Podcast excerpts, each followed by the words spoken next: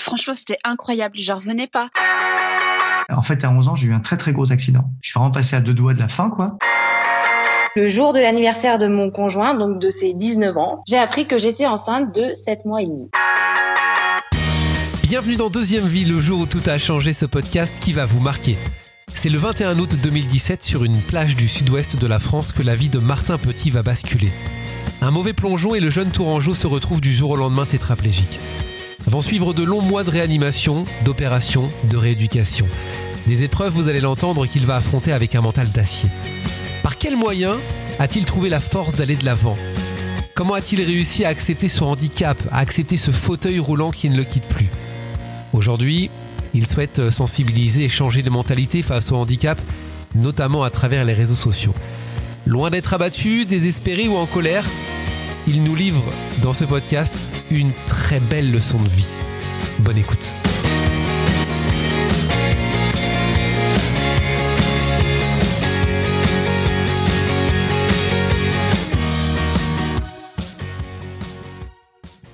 Bon, je suis avec Martin qui a accepté mon invitation. Salut Martin.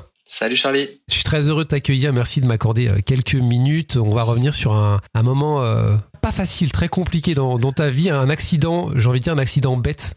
Je pense que tu, tu, me, tu me contrediras pas en, disant ça. Il n'y a, pas d'accident intelligent. Accident qui a changé ta vie, c'était en plein été. Qu'est-ce qui s'est passé? Ouais, alors c'est ça, c'était fin d'été, c'était le 21 août 2017, euh, où en fait j'étais en vacances chez mon père dans les Landes. J'avais des copains qui étaient sur la côte du côté de Seignos. Euh, j'ai décidé d'aller les rejoindre pour aller passer quelques jours avec eux. Et euh, bah, ce jour-là, euh, jour d'été, on va dire classique, il fait très chaud, euh, baignade, bronzage, euh, enfin voilà, tu connais. bah, en gros, fin de journée, il fait chaud, je décide d'aller me baigner pour ce qui devait être la dernière fois de la journée. On devait rentrer juste après. Comme quoi, tu vois, c'est toujours, c'est toujours comme ça. Et en fait, euh, je commence donc à me lever de ma serviette, je trottine euh, bah, sur euh, sur la plage et je plonge de ma simple hauteur en fait dans dans l'eau, sans faire attention qu'il n'y avait pas suffisamment de fond. Et euh, en gros, bah, je me tape la tête contre le sol. Euh, ma tête, euh, enfin, je me fracture la cervicale C5. Et j'apprendrai après que je suis touché sur la moelle épinière. Donc à ce moment-là, je suis paralysé dans l'eau. je commençais à me noyer parce que bah, je pouvais plus bouger. T'étais conscient? Alors je me souviens juste pas de l'impact. Mais par contre, après, ça m'a, je me suis un peu réveillé comme avec des gros acouphènes. Et là, je vois mes bras en fait qui flottent enfin j'ai cette image de mes bras qui flottent devant moi. Et euh, et bah de plus un bouger. Donc déjà tu reprends un peu conscience tu te dis merde qu'est-ce qui se passe? Et du coup euh, ouais j'ai essayé de lever la tête pour euh, bah, essayer de de bah, de prendre de la respiration de de crier à l'aide.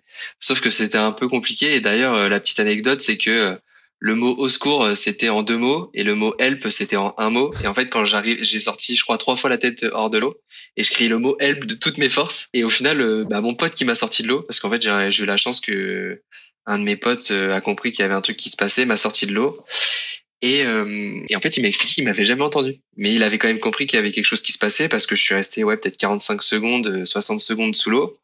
Donc euh, je sais plus exactement. En tout cas, ça m'a paru interminable. Et euh, donc il me sort de l'eau, il m'allonge sur le sol, euh, donc sur la plage. Et là, je lui explique que j'arrive plus à bouger mes jambes.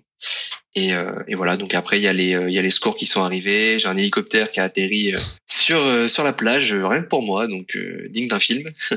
Et, euh, et euh, du coup, j'ai été téléporté à l'hôpital de Bayonne, donc était l'hôpital euh, a priori qui pouvait m'accueillir à ce moment-là pour être opéré en urgence. J'ai été opéré pendant 7 heures. Ils ont retiré la cervicale C5 qui était fracturée et euh, bah, ils ont décomprimé en fait la moelle qui était aussi touchée à ce moment-là. Et en fait, plus plus on est plus on le fait rapidement, plus en fait il y a des chances en règle générale statistiquement, j'entends parce que après la récupération elle est différente pour chacun et et c'est pas une science exacte, mais en général, euh, si on plus on vite on décomprime la moelle épinière, plus on a de chances qu'il y ait moins de séquelles en fait. Qu'est-ce qui se passe dans ta tête euh, pendant ce moment-là, ce temps-là? Parce que c'est long quand même. Quand je suis dans l'eau, c'est survie. Mhm. c'est qu'est-ce qui va se passer? Euh, après, c'est un événement dont je parle très peu et je pense que j'en ai même rarement parlé dans des podcasts. Mais en fait, moi, j'ai ma belle-mère qui a perdu son fils, donc c'était comme mon frangin. Et en fait, euh, Richard avait euh, avait été faire du bateau avec un copain en Californie. Sauf qu'il est tombé du bateau, il y avait une tempête et malheureusement, on n'a jamais retrouvé le corps. Et en fait, ma première pensée, Et ça, je pense que t'as un peu une exclue, même si elle est pas forcément marrante. Quand, quand j'étais dans l'eau, la première pensée que j'ai eue, c'était pour, euh, c'était pour lui, parce que je me suis dit, bah, putain, je vais, je vais me noyer, en fait, comme, euh, comme Richard, quoi. Donc c'était, euh, ça a été compliqué à ce moment-là. Tu vois, c'est pas parce que j'en parle très peu de, de cet événement-là, parce que c'est assez intime aussi. Ouais. Ça touche à ta famille. Bah ouais, ça touche, ça touche beaucoup. Et puis pareil, tu vois, j'aime pas euh, déjà que moi, mon accident, euh, j'ai apporté le lot de douleur, on va dire que qu'apporte euh, ce Mm. changement brutal dans la vie euh, qui est la mienne, mais aussi celle de ma famille, de mes proches. J'ai le sentiment de, tu vois, de rappeler des souvenirs qui sont pas forcément les plus euh, les plus positifs, quoi, dans dans notamment vis-à-vis de ma belle-mère et tout. Donc euh, peut-être un peu une forme de culpabilité par rapport à ça. Donc c'est pour ça que j'en parle, j'en parle très peu. Et puis même j'ai un peu de mal à en parler en règle générale. Et voilà. Et sinon après, bah quand je suis sur la plage, euh, clairement, je pète un plomb, quoi. Genre euh, j'ai pété un câble. J'ai été en mode euh, qu'est-ce qui se passe? Euh, Je comprends rien. Genre euh, genre dans ma tête, c'est ça y est, je vais finir tétraplégique toute ma vie. Ma vie elle est fichue. Je me souviens que dans le dans l'hélicoptère. T'avais la, la médecin urgentiste et je lui disais, euh, je lui disais, je veux pas finir tétraplégique et je me souviens que j'arrêtais pas de lui répéter. J'ai répété 150 fois et genre je sens tout son désespoir de me dire putain mais le pauvre quoi. Ouais. Genre euh, tu vois tu sens que c'est des gens qui qui qui tu vois c'est leur métier c'est leur passion c'est tout ce que tu veux parce que pour faire un métier comme ça il faut être passionné. Tu vois je sentais qu'elle était putain euh, genre euh, enfin voilà tout bascule tu sais tu sentais dans ses yeux que qu'elle était hyper peinée pour toi mais en même temps elle pouvait pas trop te dire et puis je t'avoue qu'après je me souviens pas de tout et en fait à partir du moment où j'atterris sur le, le toit de l'hôpital euh, j'ai deux trois flashs de de deux trois moments de dans l'IRM parce que ça faisait beaucoup de bruit. Pareil, tu vois, genre c'est un truc euh, j'en parle pas souvent parce que parce que sinon c'est trop de détails mais tu vois mon cœur il est descendu vachement bas, il est descendu à 26 28 Ah oui. et je crois ils m'ont fait ils m'ont fait une piqûre ouais, pour euh, pour, pour mettre un peu d'appoint, tu vois. Et euh, mais par contre, j'ai des flashs et il y a plein de trucs que je me souviens pas. En fait, entre les les, les heures qui précèdent l'opération, je m'en souviens pas et Donc ça c'est ça c'est l'accident, c'est c'est l'opération. Euh, là il y a ta deuxième vie qui qui arrive euh, qui arrive juste après. Tu tu te réveilles. Il y a plein de choses qui se passent en tête à ce moment-là. Euh, bah, ce Qu'est-ce qu'on te passe, c'est euh, alors qu'est-ce qu'on me dit? Déjà, ce qu'il faut savoir, c'est que les deux premiers jours, j'étais un peu dans le dans une forme de coma, on va dire. Je me souviens pas de grand chose. Et après, ouais, je me réveille. J'ai le souvenir que je me réveille dans la nuit. Et là, je comprends rien. Je comprends vraiment pas ce qui se passe. Euh, Je vois des tuyaux partout. Je vois que je suis branché de partout. Je peux pas bouger. Un moment ultra particulier. Et puis en plus, c'est dans la nuit. Donc t'es tout seul. Tu comprends pas ce qui se passe. Et là, tu te dis mais où je suis quoi? Et je me souviens que j'avais une le, le bip, tu sais, pour appeler les infirmières et enfin les, les soignants. Et je pense que j'ai capté vite fait le truc et j'arrêtais pas d'appuyer dessus parce que j'avais besoin d'une présence, tu vois. Genre je comprenais tellement pas. Il y a, je me souviens qu'il y a un mec qui est venu, il m'a dit, euh, il m'a dit ça sert à rien de, Faut arrêter de nous embêter. Ça sert à rien. Il me dit on peut pas, on peut pas rester avec toi, machin. Mais tu sais, moi je comprenais pas et puis je disais genre j'ai des souvenirs un peu vagues. Par contre après ouais je me réveille, euh, je sais que j'ai une interne qui est venue me dire que j'étais tétraplégique, donc que ma moelle épinière a été touchée. J'ai pas le souvenir que je suis parti en gros sanglots parce que euh, en fait on m'a aussi rapidement expliqué que il y avait des tétraplégies qui pouvaient être dites incomplètes et qu'il y avait des formes de récupération. Et du coup je me suis un peu rattaché à cette idée là au début. Quoi. Bon Martin, tu, tu sors de l'hôpital euh, quelques jours euh, quelques jours plus tard. Forcément ta ta vie est complètement différente. Tu faisais quoi avant? Alors j'étais, euh, je vivais à Golfe-Juan, à côté de Cannes, Ouais. et euh, je faisais mes études à Nice. En fait, j'étais parti à Nice euh, pour faire mes études, et j'avais rejoint euh, mon ex petite amie de l'époque, et euh, je faisais donc un master en management du sport à Nice, et euh, bah, j'ai eu la, j'ai eu l'accident juste avant la rentrée du M2. C'était fin août, et bah, j'avais. Ah si, bah tu vois, par rapport à l'anecdote que je peux te donner, c'est que genre, euh, apparemment, j'arrêtais pas de répéter. Non, mais moi, j'ai, j'ai cours dans deux semaines. euh, je dis, moi, faut m'opérer, faut que vous me remettiez sur pied. je dis, je peux, je peux pas louper la rentrée, c'est mort. euh, c'est mon avenir et tout. Et genre euh, ça ouais ça genre euh, c'est marrant tu vois de refaire des podcasts parce que tu te remémores des choses qu'on te demande dont t'avais un petit peu oublié tu vois. Sortir de réanimation, tu dois sortir de l'hôpital et après tu auras euh, des longs mois de rééducation. Comment ça se passe justement la rééducation euh, Dans quel état d'esprit tu es et, et comment ça se passe euh, physiquement? L'état d'esprit dans lequel je suis, euh, on me dit que je suis incomplet donc en gros pour faire simple, t'as complet incomplet. Complet, t'as pas de sensation euh, dans, ton corps, t'as pas la proprioception, etc. Tu vois, genre, euh, si tu mets ma jambe à droite, je sais qu'elle est à droite, si je mets ma gauche, je sais qu'elle est à gauche. Donc, quand t'es complet, tu n'as pas la, c- cette sensation-là. Et moi, en fait, je suis incomplet. Donc, c'est-à-dire que ma moelle, elle a été pincée, elle a pas été violemment comprimée ou sectionnée. Donc, c'est-à-dire qu'il y a encore des infos qui passent. Et par exemple, j'ai encore toute la sensation de mon corps. Des, on va dire, grosso modo, des pectoraux jusqu'aux doigts de pied. J'ai pas le chaud, le froid et la douleur. Et un peu sur, euh, sur les doigts et sur le côté des, sur le côté des, euh, des bras. En fait, on m'explique que quand t'es incomplet, t'as des chances, t'as statistiquement plus de chances de récupérer. Enfin voilà, à partir de ce moment-là, j'étais à la fois très triste, donc c'est un peu partagé. Mes sentiments, c'est je suis à la fois triste, euh, je perds tout, tous mes repères, toute ma vie. Moi je vais prouver à la terre entière que je vais que je vais récupérer. Parce que à ce moment-là, tu penses que le, mental va jouer. Le mental va jouer sur beaucoup de choses. Après, il y a une forme aussi de euh, bah, ceux qui sont plus ou moins touchés. Du coup, bah, je suis partagé entre le sentiment de euh, bah, c'est très compliqué et à la fois dans un peu dans un état d'euphorie de me dire bah moi je vais récupérer. D'autant plus qu'au bout de deux trois mois, je commence à bouger mon doigt de pied, je commence à contracter mon quadriceps et du coup je me dis bah ça y est, c'est pour moi. Et en fait, euh, j'ai eu le contre-coup six sept mois après. En plus de ça, je me tape des petits problèmes de santé à ce moment-là. Et là, j'ai le contre-coup de, euh, bah, je récupère pas comme j'aurais voulu, et, et là, bah, tout le, un peu le deuil se, se, se fait à ce moment-là, quoi. Ta volonté, c'est c'est de de remarcher? À ce moment-là, au début, ouais, c'est remarcher. C'est euh, même si c'est pas comme avant, il faut que je remarche. Euh, il faut pas que je sois dépendant de d'un fauteuil roulant, de d'une tierce personne au quotidien, etc. Ça n'a pas été le cas, donc on a dû se reconstruire euh, différemment. et tu avais besoin de te projeter, te reconstruire différemment. Et tu as une vraie force de caractère, Martin, parce que tu as le sourire et, ce sourire, il se transmet notamment sur les réseaux sociaux. Qu'est-ce qui va se passer sur les réseaux sociaux? Alors, justement, les réseaux sociaux, c'est ça a été pour moi. Alors, il y a plein de côtés négatifs, mais pour moi, ça a été euh, hyper salvateur pour plein de choses.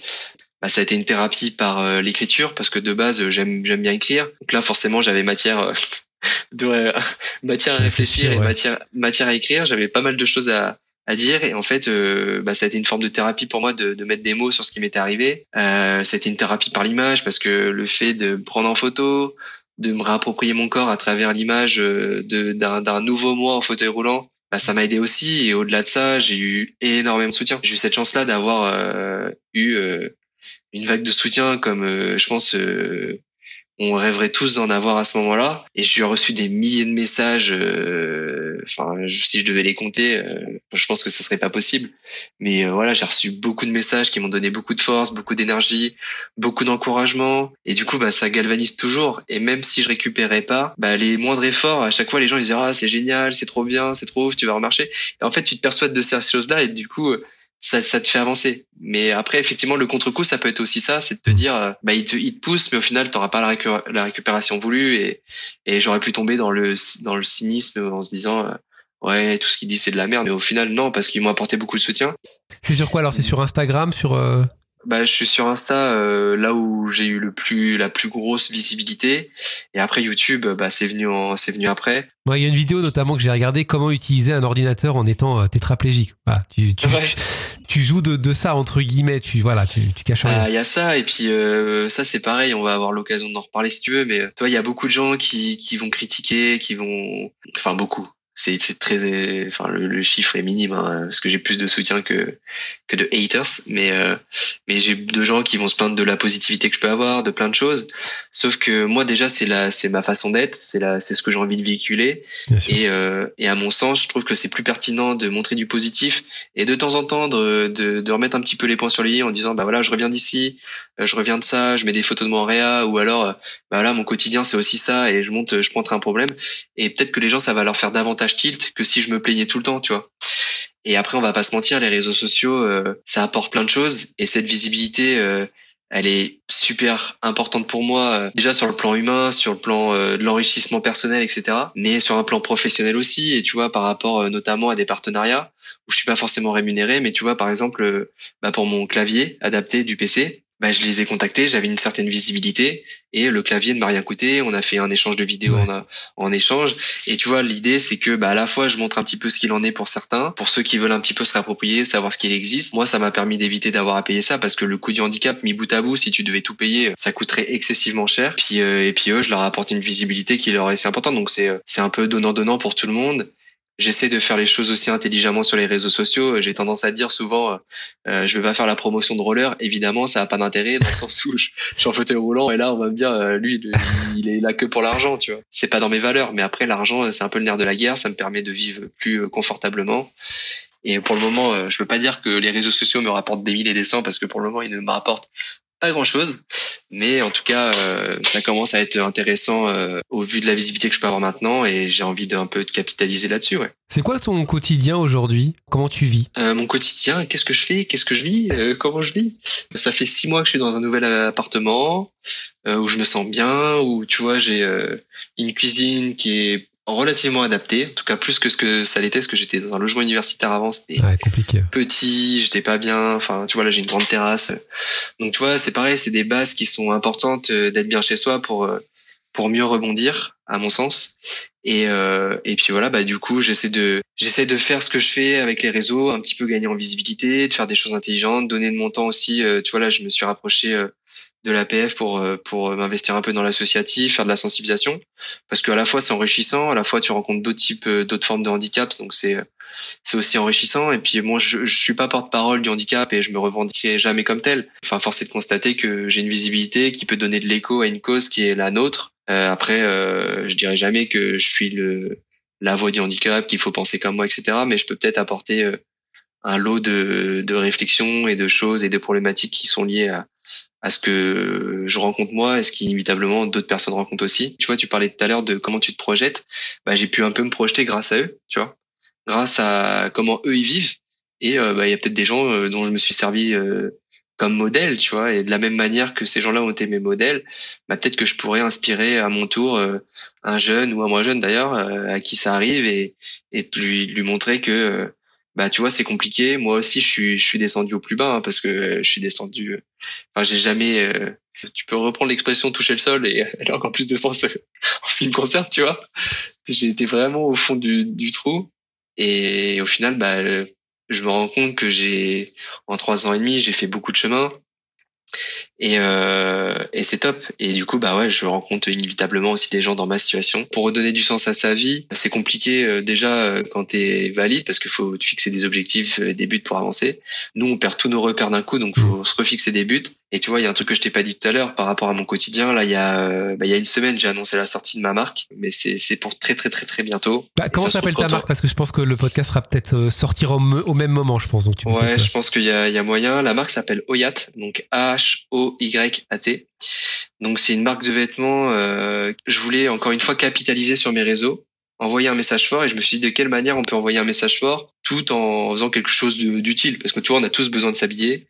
Euh, mes vêtements, euh, bon, ça sera euh, forcément, il y aura en lien beaucoup de choses avec la nature, l'océan, la résilience, et donc ça s'appelle Oyat parce que euh, l'Oya à la base c'est un, c'est une plante qui pousse, qui pousse sur les dunes et qui permet en fait au sable de ne pas s'envoler grâce au réseau de racines en fait que qui se lient euh, entre elles. Et c'est ce qui permet aux dunes d'être maintenues.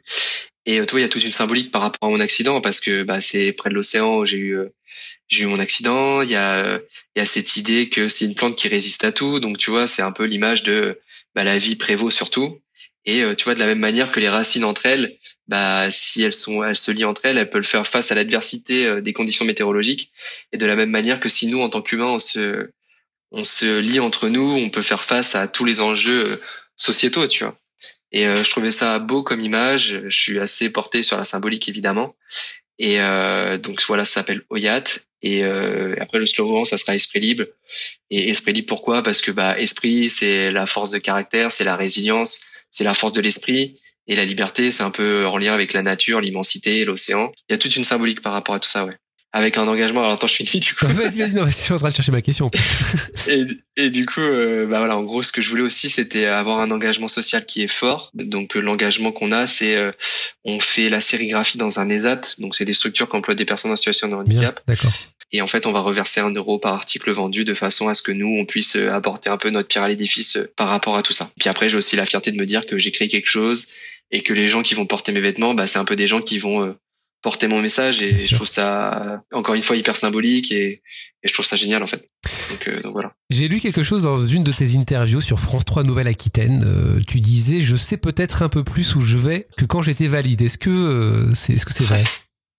C'est vrai, c'est vrai parce que euh, bah tu vois avant j'étais en études, je savais pas trop quoi faire, j'étais en master en management du sport, je voulais travailler dans le marketing sportif, mais je me dis ouais c'est un peu bouché, c'est un peu compliqué, comment ça va se passer? En plus euh, voilà dans j'étais sur la côte d'Azur, moi je voulais rester là-bas parce que mon mode de vie de sportif euh, faisait que le soleil, euh, la moto, euh, donc je m'étais donné les moyens de de pouvoir vivre là-bas parce qu'à la base je suis originaire de Tours donc il y a rien à voir en termes de de météo tu vois. Qui est une très belle ville aussi, Tours. Qui est très très joli. Je salue euh, mes amis tourangeaux. Et, et en fait, bah tu vois, genre je me je me retrouve euh, je me retrouve là-bas, je savais pas trop quoi faire sur la Côte d'Azur, je savais pas trop quoi faire. Je me suis dit est-ce que je me reconvertis? Parce que je faisais beaucoup de sport en tant que tu vois donner des cours de sport, coach sportif. C'est ça qu'il fallait que je reparte dans des études, des machins et tout. Je me suis dit oh là là, pourquoi je m'embarque? Donc je savais pas trop où j'allais. Et puis au final, au final, mon accident, c'était peut-être une, un tremplin, tu vois. Alors maintenant, je le vois comme ça, évidemment. Bien sûr. Mais euh, en tout cas, ce qui est, une chose est sûre, c'est que je sais que j'ai une histoire qui est forte. Je sais que j'envoie un message euh, fort, tu vois, et je me dis, euh, je me dis peut-être que l'accident, justement, c'est ce qui fait que je me distingue.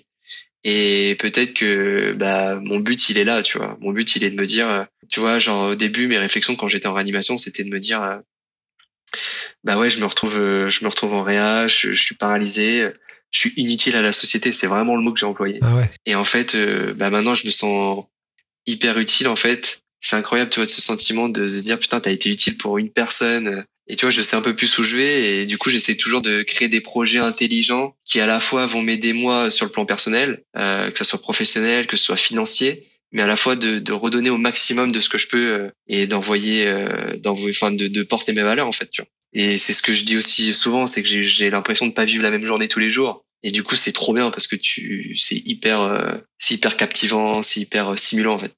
Est-ce que t'es retourné, euh, t'es retourné à la mer? Ouais, je suis retourné à l'océan. Je me suis jamais baigné dans l'océan Atlantique, mais par contre, je suis retourné, euh, j'y suis retourné sur, euh, en tout cas, à l'endroit le plus accessible où j'ai pu aller par rapport à la plage. Donc j'étais avec un de mes potes, il m'avait, euh, il m'avait mis en deux roues sur le fauteuil. Et en fait, j'étais sur la, une des buttes qui donnait sur la plage où j'ai eu mon accident. Et par contre, non, je suis allé en Corse cet été et euh, du coup, je me suis baigné pour la première fois dans une eau, euh, dans une eau naturelle, on va dire, parce que j'étais déjà retourné à la piscine. Mais euh, mais par contre, ouais, j'étais retourné à la mer en Corse et c'est trop bien parce qu'en plus de ça, t'as le sel et dans une piscine, t'es, tu coules un peu, tu vois. En plus, moi, j'ai la, j'ai la chance, oui et non, d'avoir de la spasticité. C'est quoi?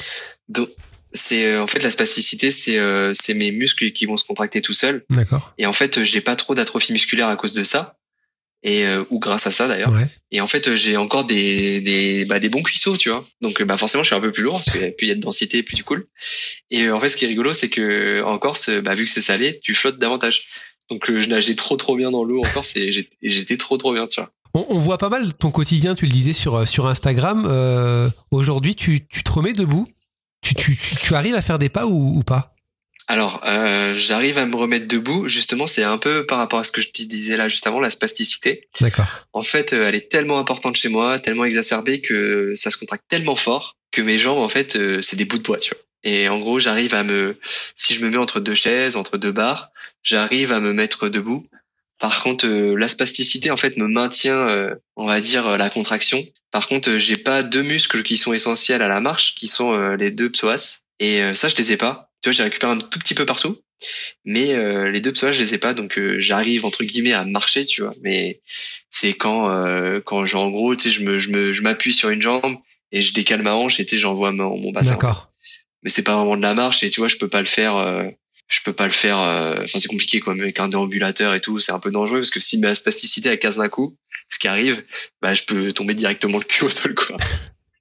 Bon Martin, en tout cas, merci beaucoup de m'avoir accordé du temps, euh, de garder le sourire. En plus, comme ça, on comprend bien que tu étais joyeux. Enfin, t'as gardé euh, ta joie de vivre et, et ça fait plaisir. J'espère que ton, ton message continuera d'être véhiculé. Bah merci à toi en tout cas de m'avoir euh, fait cette proposition. Avec grand plaisir. À très vite. À bientôt. Salut. Merci à vous évidemment d'avoir suivi ce nouvel épisode. Vous êtes de plus en plus nombreux chaque semaine, ça fait vraiment plaisir. Donc n'hésitez pas à vous abonner sur Instagram notamment, podcast Deuxième Vie. Vous likez aussi, vous partagez ces podcasts. Merci de le faire en tout cas très régulièrement. Et si vous souhaitez suivre Martin sur ses réseaux sociaux, sur Instagram c'est elle, Marticino, avec l'accent incroyable qui va bien. Et puis également sur YouTube, n'hésitez pas à suivre sa chaîne qui s'appelle Step by Will. Voilà, merci à tous. À très vite pour évidemment un nouvel épisode. Salut tout le monde. Ciao, ciao.